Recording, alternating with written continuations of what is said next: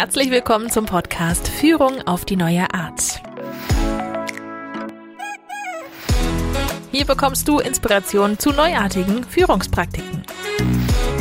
Von und mit deinem Online-Team-Coach Peter Klar.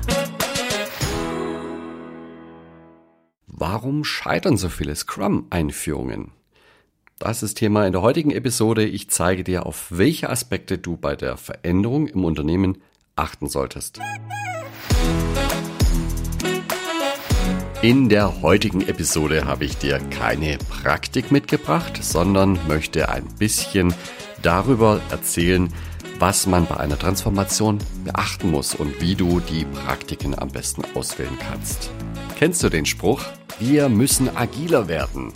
Ja, das ist heute häufig gehört. Manche Führungskräfte kriegen das sogar in ihre Zielvereinbarung eingeschrieben, dass sie ihren Verantwortungsbereich agiler machen sollen.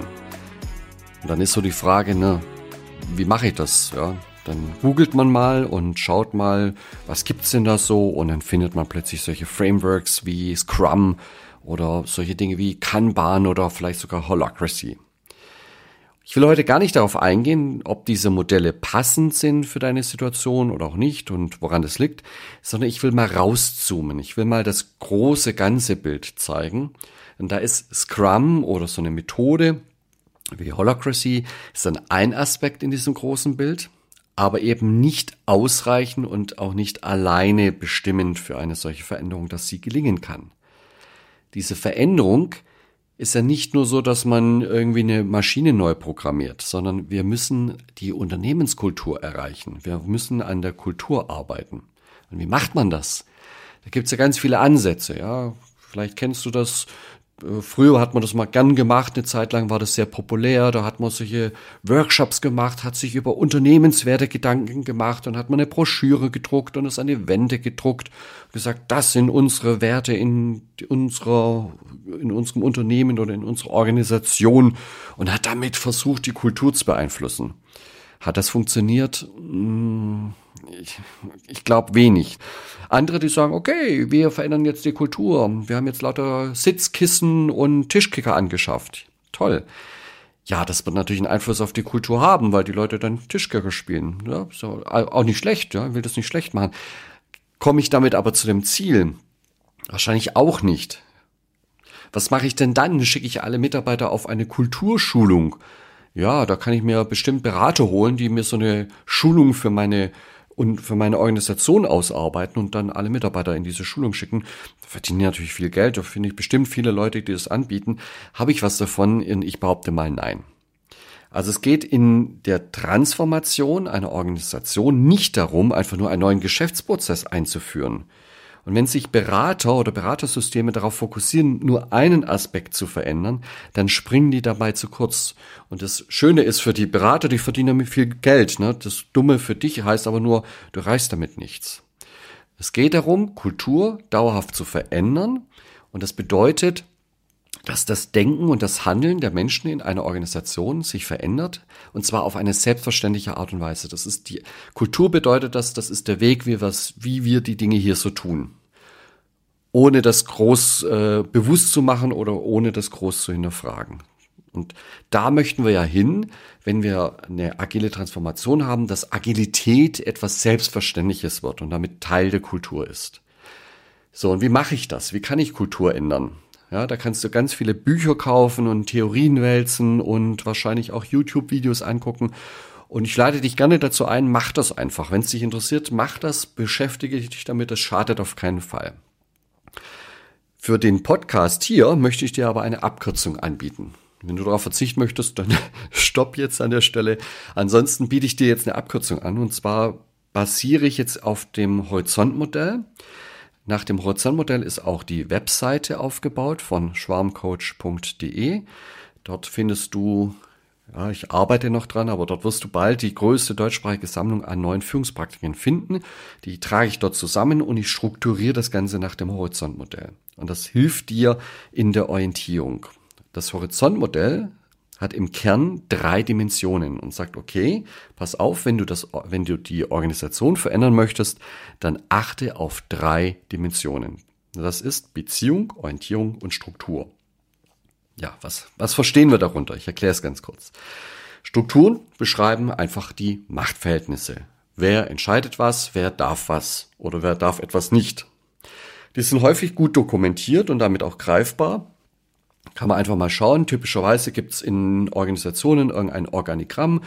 Äh, da kann man, wenn man das rauszoomt, dann sieht man, okay, sieht so aus wie so ein Dreieck. Ganz oben sind die, die Top-Chefs, die Top-Führungskräfte und ganz unten an der Basis, das sind dann die Mitarbeiter. Also typischerweise sieht das dann aus wie so ein Dreieck oder wie eine Pyramide, sagt man da auch ganz schnell dazu. So sieht eine Hierarchie als Organigramm aus. Das ist eine greifbare Struktur und die beschreibt, wer darf was. Und das ist auch klar, der oben darf und der unten darf nicht. Punkt. So einfach ist das in der Hierarchie. Jetzt gibt es natürlich in der Praxis ganz viele Fälle, dass man zum Beispiel durch Delegation oder durch äh, Kooperation, durch guten Willen äh, zusammenarbeitet und damit die offiziellen Strukturen gar nicht mehr so gelebt werden, wie sie sollten. Ja? Man kennt das ja auch, diesen Spruch Dienst nach Vorschrift. Die Vorschrift ist das, was offiziell gilt, aber ich mache eben nicht Dienst nach Vorschrift, sonst funktioniert es auch gar nicht. Ja? Also da gibt's dann irgendwie so Wege drumrum. Ja? Da muss ich immer nur aufpassen, dass das nicht so sichtbar wird, sonst äh, schlägt die Hierarchie möglicherweise wieder zu. Das möchte ich da nicht.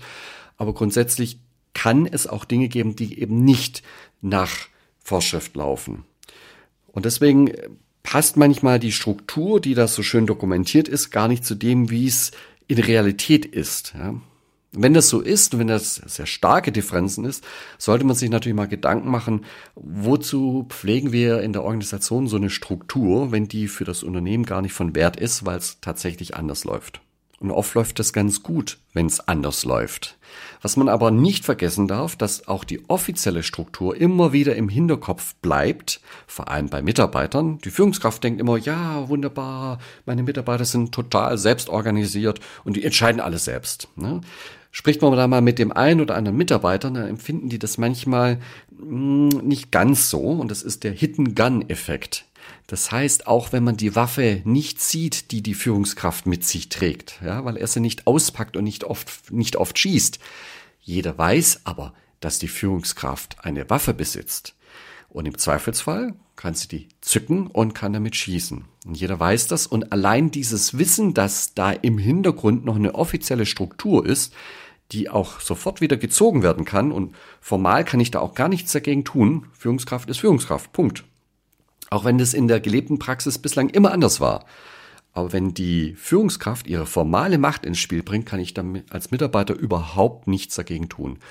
Und diese verborgene Waffe, die ich als Führungskraft immer mit mir rumtrage, die erzielt natürlich auch eine Wirkung, ob ich das will oder nicht bei den Mitarbeitern. Das heißt also, Mitarbeiter wissen, im Zweifelsfall sitzt die Führungskraft immer am längeren Hebel. Das kann ich nicht verhindern. Also die offizielle Struktur zeigt auch dann Wirkung, wenn sie im Tagesgeschäft nicht immer so gelebt wird. Also ganz spannend. Also Strukturen sind was furchtbar Spannendes, finde ich zumindest für mich. Wenn man genau mal hinschaut und alle Spezialeffekte rausnimmt, dann kommt man nämlich drauf, dass zumindest was ich gesehen habe, es im Augenblick nur zwei Grundformen von Strukturen gibt. Das eine sind die Pyramiden, die auf der Hierarchie basieren, und das andere sind Kreise, die ähm, eher so auf sowas wie Soziokratie basieren. Und da gibt es natürlich ganz viele Möglichkeiten, diese Grundstrukturen zu verfremden, bis man sie überhaupt nicht mehr an die Realität überhaupt nicht mehr erkennt. Man muss sich nur bewusst machen, je nachdem, welche Grundstruktur dahinter steckt, am Ende wirkt die Grundstruktur dennoch durch. Also, Strukturen sind was ganz Wichtiges bei Transformationen, die kann man nicht ausblenden. Ich glaube, ich muss mal über Struktur eine ganz eigene Episode machen, ja, weil es einfach ein spannendes Thema ist, da mal genau drauf zu schauen, welche gibt es denn da und wie verändere ich denn Strukturen. Müssen wir mal eine eigene Episode dazu machen. Heute will ich ja beim großen ganzen Bild bleiben und möchte die drei Dimensionen aufspannen. Das war die erste Dimension Struktur. Schauen wir mal in die zweite Struktur, in die zweite Dimension Orientierung rein. Orientierung bedeutet, Wonach streben alle im Unternehmen? Jetzt kann das natürlich ein Unternehmen sein, da ist die gemeinsame Ausrichtung sehr stark. Das heißt, egal wen ich frage, da kommt immer dieselbe Antwort raus. Kann aber auch ein Unternehmen geben oder eine Organisation geben, da ist diese gemeinsame Ausrichtung sehr schwach ausgeprägt und das bedeutet, ähm, der ein oder andere hat vielleicht eine ganz andere Vorstellung, wonach er im Unternehmen strebt, als die Mehrheit. Vielleicht gibt es auch gar keine Mehrheit, sondern nur Splittergruppen. Ja. Das ist so der eine Punkt, ne? die, die Ausrichtung, die kann sehr stark oder sehr schwach sein. Und es kann natürlich sein, dass ich eine offizielle Ausrichtung habe im Unternehmen. Zum Beispiel, wir haben die höchste Qualität und wir sind beseelt von Qualität, Qualität, Qualität. Ja? Das kann so die offizielle Redensweise sein. Und auf den Fluren weiß aber jeder, dass das letzte Kostensparprogramm dazu geführt hat, dass man sehr viel Qualität opfern musste. Da hat auch keiner drüber gesprochen. Aber jedem im Unternehmen ist klar, dass Qualität nur dann okay ist, wenn wir sie uns leisten können. Und das, der eigentliche Faktor, nach dem wir uns ausrichten, heißt nämlich äh, das Kostendiktat. Ja? So, und das ist dann so die Frage, ne, was, was ist offiziell geschrieben, möglicherweise als Ausrichtung, was ist das, was tatsächlich in der Realität wieder vorkommt. Und am Ende ist wichtig zu wissen, was hält uns alle zusammen in der Organisation? Sind wir alle nur hier, um, um maximal Kohle zu machen? Oder sind wir beseelt davon, Kunden glücklich zu machen, zu helfen? Oder wollen wir etwas Neues erfinden, ein neues Ding ins Universum bringen? Das macht einen Unterschied. Und warum ist der so wichtig, dieser Unterschied? Ja, zum einen ist die Orientierung auch etwas, was sehr stark selektiv wirkt. Wenn ich mir Kunden suche oder Investoren suche, dann spreche ich ja, je nachdem, woran ich mich orientiere als Organisation, auch unterschiedliche Investoren oder Kunden an. Genauso gut für Mitarbeiter. Nicht jeder Mitarbeiter ist vielleicht glücklich, wenn er anderen, wenn er Kunden helfen darf. Es gibt Menschen, die, die wollen vielleicht auch in dieser Lebensphase einfach das Maximum an Kohle machen und denen ist der Kunde egal. Bei anderen ist es vielleicht anders, ja. Oder jemand ist beseelt davon, von einer Idee, ja, und, und möchte etwas Neues erfinden, möchte eine künstliche Intelligenz mitentwickeln und möchte daran arbeiten. Dem ist jetzt Geld nicht so wichtig.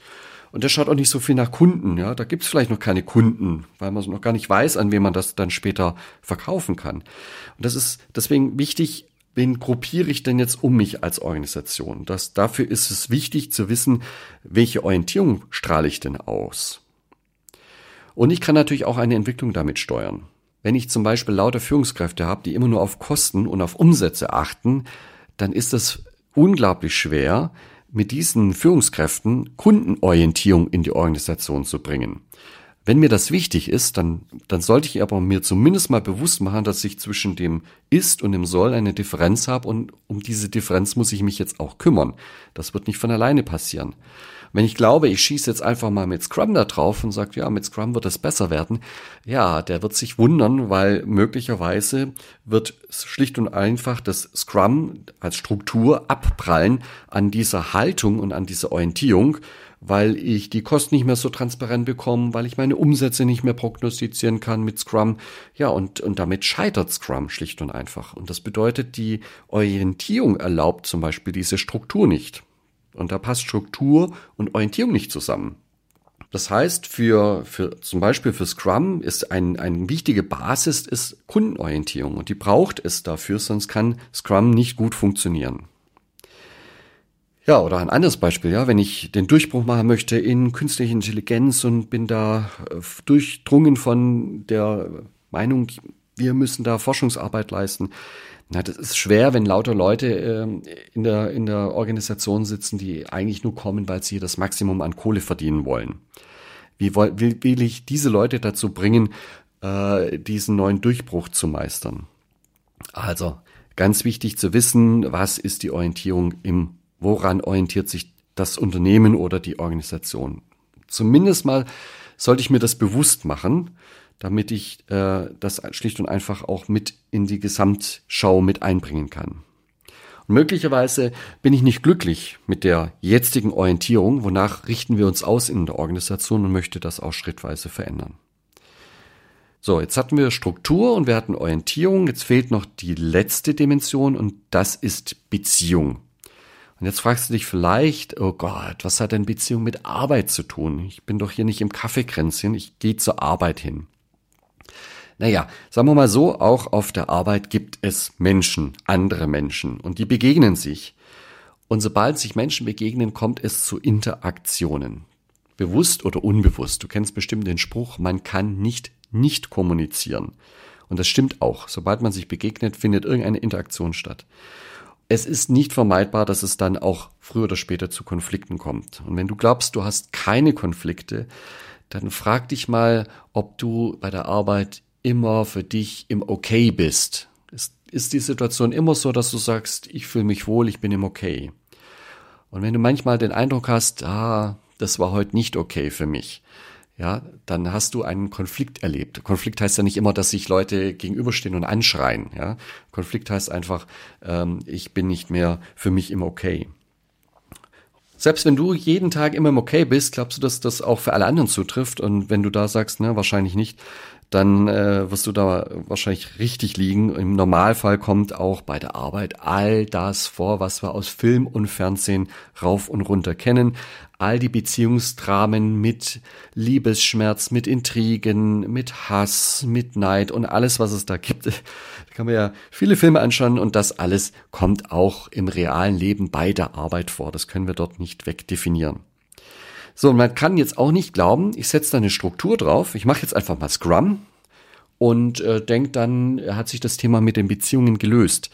Äh, nee, funktioniert leider nicht. Die Strukturen werden auf die Beziehungen erstmal keinen Einfluss haben. Wenn da Kollegen gibt, wenn es da Kollegen gibt, die schon einen jahrelang gepflegten Streit äh, in sich tragen und ich mache da jetzt was Neues. Wer glaubt denn da ernsthaft dran, dass, dass eine neue Struktur irgendwas mit diesem, mit diesem Streit äh, lösen kann? Das ist sehr unwahrscheinlich. Und es wird noch schlimmer, ja. Also ein Vorteil von der Hierarchie ist ja zumindest mal, dass jede Person hat eine Führungskraft. Und im Zweifelsfall geht diese Führungskraft rein und ist auch fürsorglich für die Menschen da und klärt und schlichtet zum Beispiel irgendwelche Streits. Wenn ich jetzt da weggehen möchte, in mehr Selbstorganisation, in mehr Selbstverantwortung reingehen möchte, dann bedeutet es ja auch, dass ich nicht mehr immer nach Papa oder Mama rufen kann und sagen, ja, hilf mir. Ja, da muss ich als Mitarbeiter diese Reife haben, auch für mich zu sprechen. Das heißt auch, ich muss auch mit Emotionen und emotionalen Themen umgehen können. Das ist eine Fähigkeit, die muss man dann auch entwickeln. Und das passt alles hier in diese Beziehungsdimension hinein. So, was soll sich denn da entwickeln? Ähm, ja, achte mal in deinem Umfeld darauf. Über was redet ihr denn da eigentlich? Redet ihr immer über Arbeitsinhalte und was will der Kunde? Wie sieht das Produkt aus? Äh, wie sehen die Maschinen aus? Was auch immer. Was passiert, wenn es zäh wird? Wenn da zwei irgendwie nicht einer Meinung sind? Kommt dann irgendwann mal der Spruch, ähm, du, jetzt bleib mal schön sachlich. Ja? Oder klärt man auch mal Dinge auf einer ganz anderen Dimension. Wenn man in einem Meeting drin sitzt und irgendjemand moderiert oder keiner moderiert, stellt dann irgendjemand die Frage und sagt, äh, wer moderiert, moderiert denn heute eigentlich? Oder umgekehrt, irgendjemand macht halt einfach die Moderation und irgendjemand stellt die Frage, warum moderierst du denn heute? Was qualifiziert dich denn eigentlich zu moderieren? Klärt ihr denn auch Rollen? Zum Beispiel in solchen Meetings? Oder passiert das einfach nicht in deinem Umfeld? Achte da einfach mal drauf. Das beschreibt alles das Thema Beziehung. Also es geht hier nicht um, um Liebesbeziehungen hier, sondern es geht tatsächlich um die Art und Weise der Zusammenarbeit und des Zusammentreffens auf Arbeit. Genau. Man muss sich auch bewusst machen, dass Kultur auch ganz viel mit innerer Haltung zu tun hat weil innere Haltung und Einstellung ganz stark bestimmt, wie wir agieren und damit auch die Kultur mitbestimmt. Das heißt, ein Stück weit muss sich bei Kulturveränderungen auch immer Persönlichkeiten mitentwickeln. Ich mache da mal ein Beispiel. Wenn man zum Beispiel Holacracy einführen möchte, das wird ja gerade unglaublich gehypt als, als ähm, Modell für Zusammenarbeit. Das setzt aber voraus, dass die Menschen in dieser Organisation in der Lage sind, Rollenkonflikte zu besprechen. Wenn die Menschen das nicht können, dann wird Holacracy immer scheitern müssen, weil diese Voraussetzung nicht da ist. Das muss schief gehen. Und auch agile Netzwerke brauchen eine gewisse soziale Dichte, eine Zusammenarbeit. Und Zusammenarbeit heißt ja nicht nur, ich gebe Strukturen, dann funktioniert Zusammenarbeit, ich muss auch immer die Beziehungen mit berücksichtigen. So, also das waren die drei Dimensionen, in denen ich agieren muss. Ich muss auf Orientierung gucken, ich muss auf Beziehungen gucken, ich muss auf Strukturen gucken. Und warum ist das jetzt so schwer? Warum ist das nicht so einfach? Naja, typischerweise sind diese drei Dimensionen auch nicht gut in einer Hand vereint. Ja, Strukturen, das äh, können durchaus auch mit Beratern und Schulungen den Mitarbeitern beigebracht werden. Dann kennen die die Strukturen und können die vielleicht auch schon anwenden. Das ist mitunter der einfachste Fall. Und da kann man auch in die ganzen Schulungsunterlagen reinschauen. Da wird auch ganz viel dazu angeboten. Jetzt wird schon ein bisschen schwieriger, wenn wir uns an Orientierung mal anschauen wollen. Ja, die sitzt ganz tief im, im in der Historie eines Unternehmens drin und ist typischerweise auch totale Chefsache. Die wird top-down vorgegeben. Die prägen natürlich, was Sache ist. Also macht ja einen Unterschied, ob ich zum Beispiel komme und sage, Mensch, ein Tischkicker war eine tolle Idee. Lass uns hier mal so einen Kommunikationsbereich einrichten. Und jetzt kommt es drauf an, sagt die Führungskraft, ja wunderbar, das entspricht genau dem, was wir hier fördern wollen. Oder sagt die Führungskraft, ja, ähm, tolle Idee hast du da, leg mir mal einen Business Case dazu vor. Ne, das ist dann zum Scheitern verurteilt. Das, äh, warum ist es zum Scheitern verurteilt? Weil dort die Orientierung einfach nicht zu der Idee passt. Also, das geht sehr stark von oben aus, von Inhabern, vom CEO. Und normalerweise äh, kann ich da auch nicht eine völlig andere Orientierung einführen, als die zulassen. Ja, also es ist nicht unmöglich. Ne? Das ist schon klar, dass jemand, der sehr stark an Quartalsergebnissen gemessen ist, ähm, durchaus auch ein Ohr dafür hat und sagt, okay, wir müssen die Kunden irgendwie stärker in den Mittelpunkt stellen. Das werden die auch verstehen und sagen, das ist eine gute Strategie, zumindest langfristig eine gute Strategie. Ja, mit den Quartalszahlen muss ich halt dann öfters mal irgendwie den Aktionären oder den Eigentümern erklären, warum das jetzt kurzfristig nicht so gut läuft. Und auch bei der Beziehungsarbeit äh, ist es nicht so einfach. Äh, das ist ein Eingriff in Persönlichkeit, ja. Ja, und da ist äh, bei vielen Unternehmen dann vielleicht auch erst so ein, so ein Thema, dass das äh, Tabu ist, ja. Die Persönlichkeit lassen wir hier mal schön raus, das hat auf der Arbeit nichts verloren. So, und da komme ich also auch nicht so einfach ran. Ja, das macht es so schwierig und deswegen scheitern so viele Transformationsprojekte, auch wenn sie im Ziel das Richtige wollen und alles gut ist, aber es ist eben nicht so einfach, diese Kulturveränderung hinzubekommen. Diese drei Dimensionen sind da im Weg. Ja, mein Vorschlag, wie man das gut machen kann, ist eben nicht zu schauen, äh, wie sieht der richtige Weg für alle aus. Den kenne ich auch nicht. Das hängt immer davon ab, wo steht jemand und wo will jemand hin. Wie weit kann jemand gehen? Äh, das weiß man vorher typischerweise auch gar nicht. Das muss man ausprobieren und herausfinden. Ja. Und der Trick ist auch, dass man eben nicht die Mega-Aktion plant und jetzt sagt, okay, wir machen jetzt den Schlachtplan für die nächsten 18 Monate und dann sind wir total agil, äh, sondern vielleicht ist es viel schlauer zu sagen, okay, lasst uns immer kleine Schritte machen, so wie, wie man so schön sagt, jede Reise beginnt mit einem ersten Schritt. Und ich mache ja auch nicht einen Megasatz und bin am Ziel, sondern ich mache einen kleinen Schritt. Manche Schritte gehen nach vorne, manche gehen zur Seite, vielleicht geht auch mal ein Schritt nach hinten. Äh, wenn ich da reflektiert genug bin, dann bekomme ich das mit und werde meinen nächsten Schritt sehr weise wählen.